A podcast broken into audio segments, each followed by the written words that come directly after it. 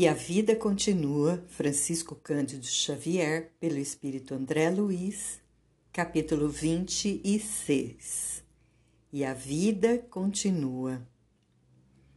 O matrimônio de Caio e Vera trouxe a Ernesto e Evelina nova fonte de incentivo ao trabalho.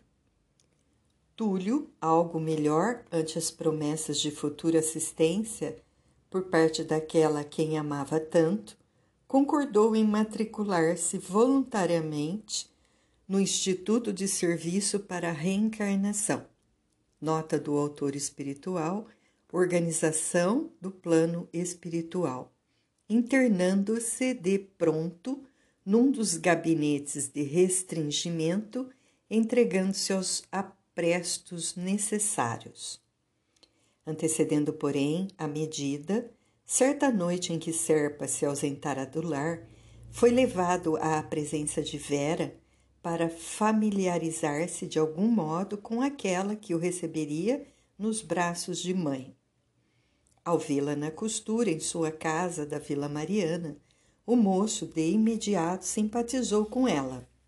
Viu-lhe o semblante meigo, os olhos serenos de criatura sofrida as mãos ágeis na tarefa e respirou-lhe encantado o ambiente tranquilo.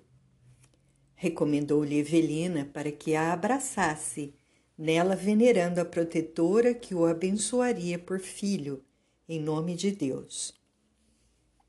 Mancini não apenas se confiou ao amplexo carinhoso, como também lhe osculou a fronte enternecidamente. A filha de Ernesto não percebeu aquela manifestação afetiva em sentido direto. No entanto, por alguns momentos deixou que o cérebro divagasse feliz. Como desejava obter um filhinho, pensou. Quanto anelava ser mãe. Aguardava essa bênção do Todo Misericordioso que, de certo, não a esqueceria. Por outro lado, não ignorava que o esposo ansiava colher um herdeiro para o futuro e por isso, nos sonhos que entremostrava desperta, rogava conscientemente a Deus um menino. À medida que as doces prefigurações da maternidade se lhe esboçavam no imo da alma, sintonizava mais intensamente com Túlio, na mesma onda de esperança e regozijo, ambos experimentando santo prelúdio de inenarráveis alegrias.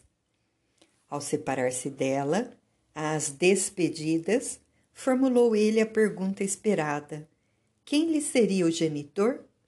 A quem chamaria por pai? Evelina, porém, deu-se pressa em explicar que o dono da casa se achava distante e que ele, Mancini, o conheceria em momento oportuno. Na base da verdade prometida, Túlio renasceria de Caio Serpa, absolutamente magnetizado pelo devotamento materno, a fim de se reaproximar do antigo adversário e metamorfosear ressentimento em amor pela terapêutica do esquecimento. Ante as realizações em processo, o tempo para Fantine e a companheira jazia repleto de obrigações agradáveis e belas. Auxílio constante a Mancini, Caio e Vera na formação do novo porvir e amparo infatigável a Elise e Desidério, convenientemente hospitalizados. Ernesto, renovado pelo sofrimento, como remoçara enquanto que Evelina, modificada pelas novas experiências, parecia haver amadurecido. Qual se os dois houvessem combinado operar um reajuste da forma com vistas à harmonização em nível de idade semelhante de um para o outro. Comungavam as mesmas ideias, partilhavam os mesmos serviços. Impressionado com aquela conciliação gradativa surgir mecanicamente da associação sempre mais ampla e mais íntima dos dois, na obra da própria edificação espiritual, Ernesto procurou o instrutor Ribas, inquirindo respeitoso se lhe seria cabível conhecer o passado, sem mais delongas, reavendo a memória de outras existências, ao que o mentor informou sensato. Não, Fantine. Desaconselhável a providência com quanto possível. Você e Evelina estão abraçando longa empresa de serviço em nosso plano, terão muitos problemas a resolver, muito trabalho a realizar. Desidério, Elisa, Amâncio, Brígida, Caio, Vera, Túlio, Evelina e você formam uma equipe de corações comprometidos uns com os outros perante as leis de Deus há muitos séculos, todos reciprocamente enlaçados no clima da provação, lembrando elementos químicos em cadinho fervente para o acrisolamento indispensável. Outros componentes do grupo chegarão com o tempo para a vitória geral sobre os alicerces do amor que ainda vem muito ao longe.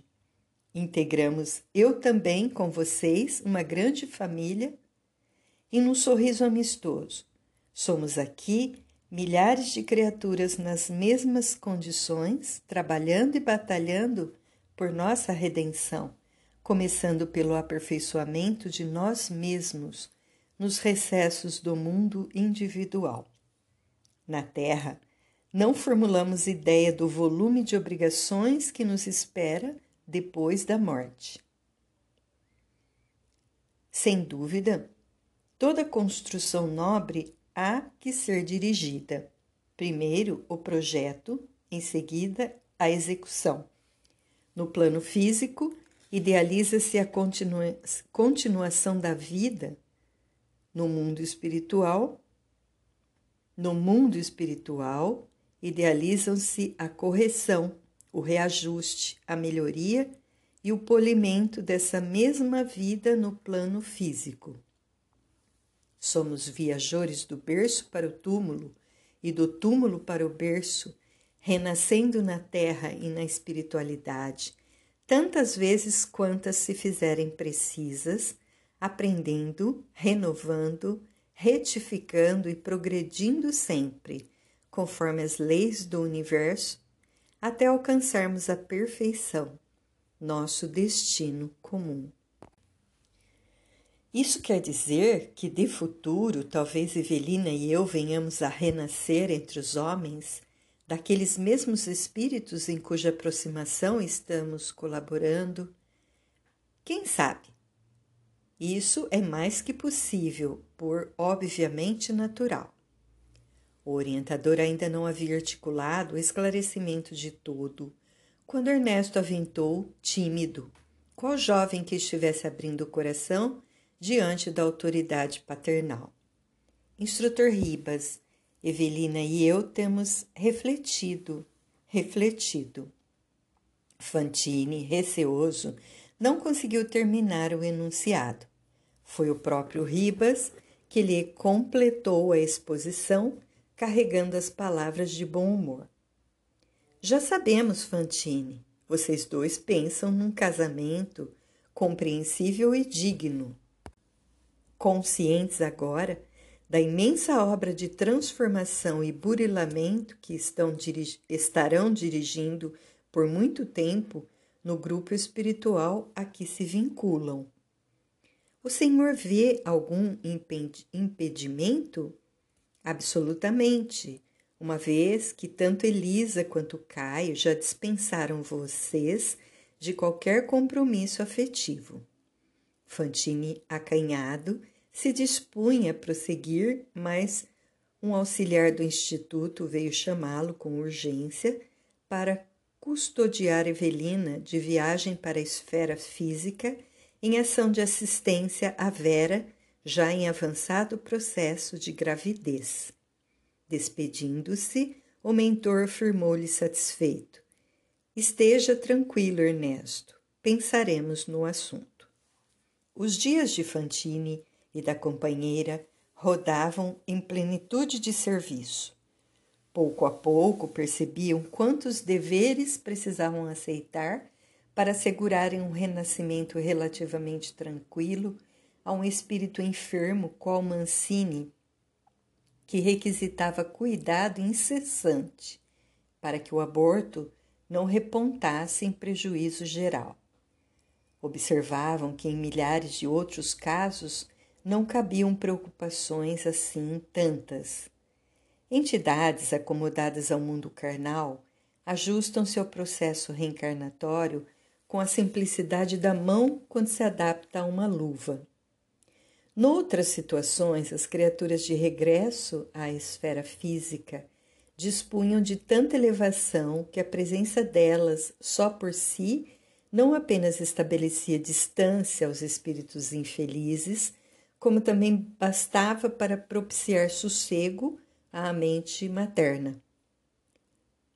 Túlio, porém, não estava entre aquelas criaturas que tão somente tocam de leve as forças do espírito para se refestelarem, de modo quase que absoluto nos prazeres e mecanismos do mundo físico, nem alcançar ainda a condição daquelas outras que simplesmente tocam na matéria grosseira, tão só buscando energia para se sustentarem, acima de tudo, nas tarefas e operações do mundo espiritual.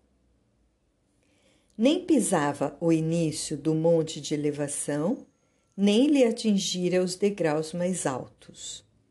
Era um homem de cultura e virtude medianas com aguçada sensibilidade à amostra, em função de sua própria necessidade de burilamento, à vista de débitos contraídos em outras existências. Quaisquer choques no ambiente materno induziam-no à irritabilidade, e quaisquer dificuldades pequeninas impediam-no a indisposições lamentáveis.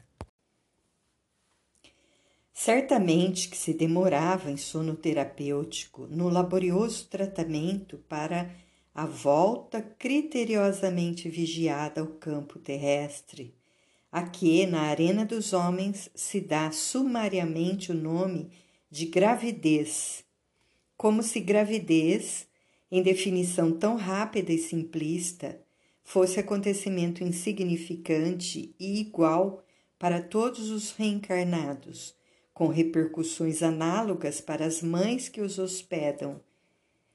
Importa reconhecer, porém, que o sono terapêutico do espírito, conjugado ao desenvolvimento fetal, se caracteriza por graus diversos e, por isso, nem sempre raia pela inconsciência total.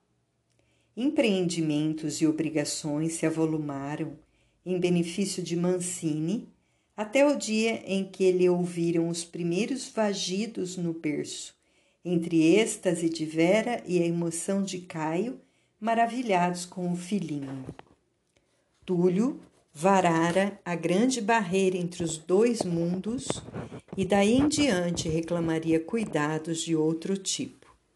Reconfortados e felizes com a execução gradual do programa estabelecido, Fantine e a companheira se acharam de espírito voltado para a questão que se lhes impunha de imediato: o retorno de Desidério à experiência carnal. Era necessário instalá-lo no sul paulista, em casa de Amâncio, segundo o esquema do Instituto.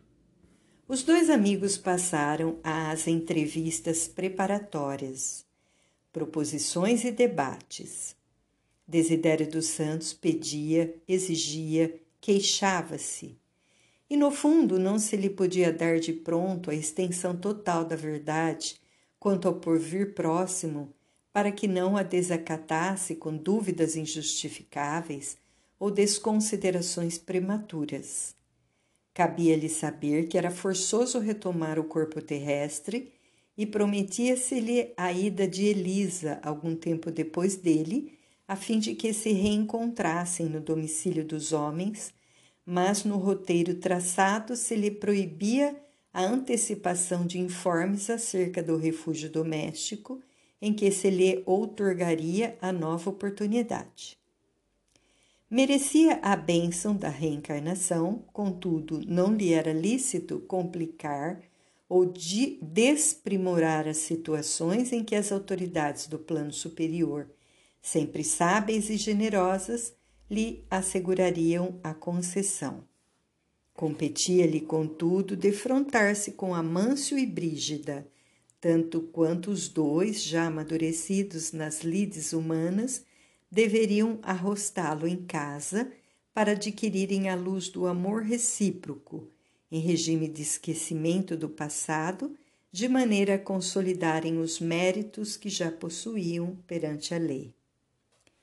Desidério, no entanto, não era fácil de contentar. Interpunha recursos e alegava direitos nas questiúnculas intercorrentes que a filha, assessorada por Ernesto, se esmerava em aprovar, tanto quanto possível, angariando-lhe apreço aceitação, cobertura e carinho.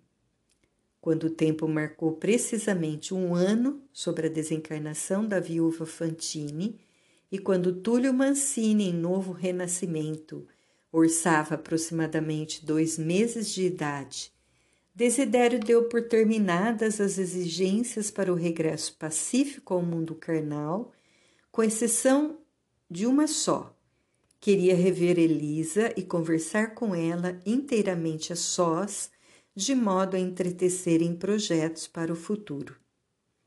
Encaminhada a solicitação ao exame de Ribas, o instrutor aprovou o requerimento e, conduzindo o peticionário às dependências onde Elisa, agora lúcida, se demorava convalescente e tranquila, puseram-se os dois em palestra íntima plenamente isolados num tete a tete que perdurou por dez horas consecutivas. Nada transpirou do que ambos confidenciaram entre si naquele primeiro e último encontro no mundo espiritual antes da reencarnação. No entanto, algo ocorreu de inesquecível Desidério voltou às instalações que lhe eram próprias, tocado de novo brilho no olhar. Desapareceram nele os ressentimentos e as interrogações. Mostrou-se desde então paciente e respeitador. Concomitantemente, a ex-senhora Fantini rogou o amparo de Evelina para internar-se em algum educandário a fim de estudar os problemas da alma e reeducar-se quanto lhe fosse possível antes de retomar o envoltório terrestre. Informada de que partiria para a existência vindoura daí a três anos, para reencontrar Desidério no mundo, sob a proteção dos benfeitores que ali os acolhiam, ansiava aprender, preparar-se e melhorar-se ciente qual se achava de que todos os valores conquistados na espiritualidade maior se transformam em mais dilatados recursos de apoio e colaboração para aqueles que os evidenciem, seja onde seja. Evelina anuiu satisfeita. Nos três anos que lhe antecederiam o retorno ao próprio lar terreno, na condição de filha do casal Serpa. Elisa estaria internada em colégio adequado às suas necessidades, sob custódia e responsabilidade da filha de Desidério, cujos créditos e méritos aumentavam sempre no instituto a que soubera dedicar-se e servir. Quem poderá medir a força colocada por Deus nos prodígios do amor? recolhido Desidério aos gabinetes de restringimento para a reencarnação, concluíram as autoridades que não lhe seria proveitoso o conhecimento prévio do lar em que lhe cabia renascer, porquanto a condição de enjeitado haveria de compeli-lo a mergulho mais profundo no passado, para a revisão de existências outras em que fizera jus à prova em perspectiva e não seria útil imergi-lo em avançados processos de memorização.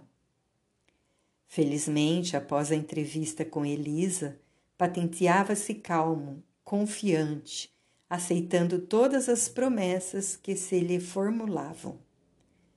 Por outro lado, Ribas e os companheiros categorizavam-lhe a volta ao convívio de Amâncio e Brígida, Brígida, sem que os antigos associados de luta precisassem esperar por ele em futura reencarnação, por valioso ganho de tempo com o amparo da providência divina. Situava-se, desse modo, nos serviços de introdução ao renascimento no plano carnal, quando o instrutor Ribas convidou Fantine e a companheira para tomarem contato com a senhora humilde e simples, que seria para Desidério a benemérita genitora. Competia-lhes assisti-la e auxiliá-la, quanto possível, na gravidez próxima, e orientar o encaminhamento do amigo renascido ao lar dos Terra já que entre as colaboradoras e obreiras do Instituto, reencarnadas nas vizinhanças de Brígida, fora ela quem aceitara a incumbência de recebê-lo nos braços maternais, não obstante a penúria que lhe marcava a existência. Evelina e Fantine apanharam informes rápidos acerca daquela a quem passariam tanto a dever. Tratava-se de mulher jovem, esposa de um lavrador que a tuberculose devorava, e mãe de quatro filhinhos em constrangedoras necessidades. Ela mesma, Dona Mariana, como era conhecida, já se achava em condições orgânicas deficitárias, sentenciada a contrair a moléstia, embora a tuberculose não assuma na, na atualidade entre os homens a periculosidade que se lhe atribuía em outros tempos. Sucede, porém, que tanto que tanto o esposo quanto ela própria estavam encerrando o valioso ciclo de provas regenera regeneradoras no mundo e não conseguiriam sustentar-se na frágil armadura de carne por muito tempo. Desidério ser-lhes-ia o rebento derradeiro antes da desencarnação e aos dois amigos espirituais erigidos ao encargo de guardiães, caberia o santo dever de criar as circunstâncias pelas quais o recém-nato entrasse no lar do velho casal Terra na posição de filho adotivo. Noite alta no plano físico. Mariana, em desdobramento espiritual por intermédio do sono comum, penetrou a sala em que Ribas e os amigos a esperavam. Escoltada carinhosamente por um mensageiro, a recém-chegada não poderia apresentar-se de maneira mais simples.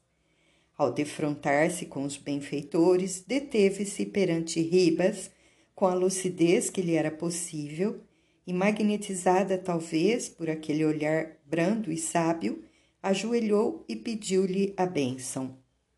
O mentor, recalcando a emoção de que fora tangido, afagou-lhe a fronte, rogou a Jesus para que a protegesse e recomendou: Levante-se, Mariana, temos algo a conversar. Ao vê-la convenientemente sentada, o orientador apresentou-lhe Evelina e Ernesto, demorando-se, todavia, a salientar Evelina, a fim de que ela lhe guardasse mais vivamente a figura na tela da memória quando tornasse ao corpo denso. Esta é a irmã que velará por você na próxima gravidez. Por favor, Mariana, esforce-se para retê-la na lembrança. A interpelada fitou-a com simpatia e implorou: Anjo de Deus, compadecei-vos de mim. A filha de Brígida, emocionada, retificou de olhos úmidos: Mariana, não sou um anjo, sou apenas sua irmã. A jovem mãe, cujo corpo descansava no mundo de matéria grosseira, como que espiritualmente muito distante da formosa paisagem doméstica a que se acolhia, para deter-se tão só na alegria de ser útil, voltou-se para Ribas, com quem já tivera entendimentos anteriores, e notificou, tomada de apreço filial. Meu pai, cumprirei a vontade de Deus, recebendo mais um filho e aguardo a vossa proteção. Joaquim, meu esposo, está mais fraco, mais doente. Lavo e passo, trabalho quanto posso, mas ganho pouco. Quatro filhos pequenos. Ignoro que já sabeis, mas nosso barraco não está resistindo às chuvas. Quando o vento atravessa as paredes rachadas, Joaquim piora, tosse muito. Não estou a queixar-me, meu pai, mas peço o vosso auxílio. Ó oh, Mariana, respondeu o mentor sensibilizado, não tema. Deus não nos abandona. Seus filhinhos serão sustentados e muito em breve você e Joaquim estarão numa casa grande. Confio em Deus e em vós. Não sabia a devotada criatura que o instrutor se reportava à próxima desencarnação do casal, quando, por merecimento genuíno, teriam os dois cônjuges novo domicílio na vida maior. Mariana voltou agora, custodiada também por Evelina e Fantine, à rústica habitação que o vento castigava, e retomando o corpo, o coração bateu-lhe descompassado ante o júbilo que se lhe represava no peito e acordou o marido. Joaquim, Joaquim! E enquanto ele, estremunhado, articulava monossílabos, no sonho acabei de encontrar o velho que já vi outras vezes. Ele disse que vamos ter um filho. Que mais? Disse que nós dois vamos ter uma casa grande. Ele riu-se e aditou, ignorando que abordava a realidade. Ah, minha mulher, casa grande? Só se for no outro mundo. Os visitantes desencarnados sorriram. Evelina, emocionada, compreendeu que Joaquim não se deteria muito tempo na terra e, em prece ao Senhor a rogar-lhe forças multiplicadas, prometeu a si mesma não repousar enquanto não ligasse Mariana a Brígida, sua querida genitora, para que os derradeiros dias daquele pouso de sofrimento fossem lenificados pelo sol da beneficência. Transcorridos dois dias sobre o singular contato, a enteada de Amâncio, amparada em Fantine e com permissão das autoridades superiores, sediou-se na mansão do padrasto e pôs-se a influenciar o coração materno, com vistas à realização esperada. Deu-lhes sonhos com o pequenino que lhe chegaria aos braços, povoou-lhe as reflexões com ideias de caridade e esperança, sugeriu-lhe leituras renovadoras, inspirou-lhe conversações com o marido quanto ao futuro que Deus iluminaria com a presença de um filhinho adotivo, e pela primeira vez na casa senhoril apareceu o hábito regular da prece. Porquanto Brígida Ante a doce atuação da filha, conseguiu que o esposo lhe compartilhasse as orações todas as noites no preparo do sono, ao que Amâncio aqueceu com bonomia e estranheza. Espantado, notava ele o fervor da mulher a inflamar-se de amor ao próximo e porque fosse de si mesmo devotado à prática da solidariedade humana, encorajava-lhe os rasgos de altruísmo. Planeavam, planeavam. Se Deus lhe enviasse um filhinho adotivo, tratá-lo-iam com todas as reservas de amor que conservavam no coração. Procurariam analisar-lhe as inclinações para lhe propiciarem trabalho digno e, quando crescesse, realizariam um sonho de muito tempo transfeririam residência para São Paulo, uma vez que assim lograriam educá-lo com esmero.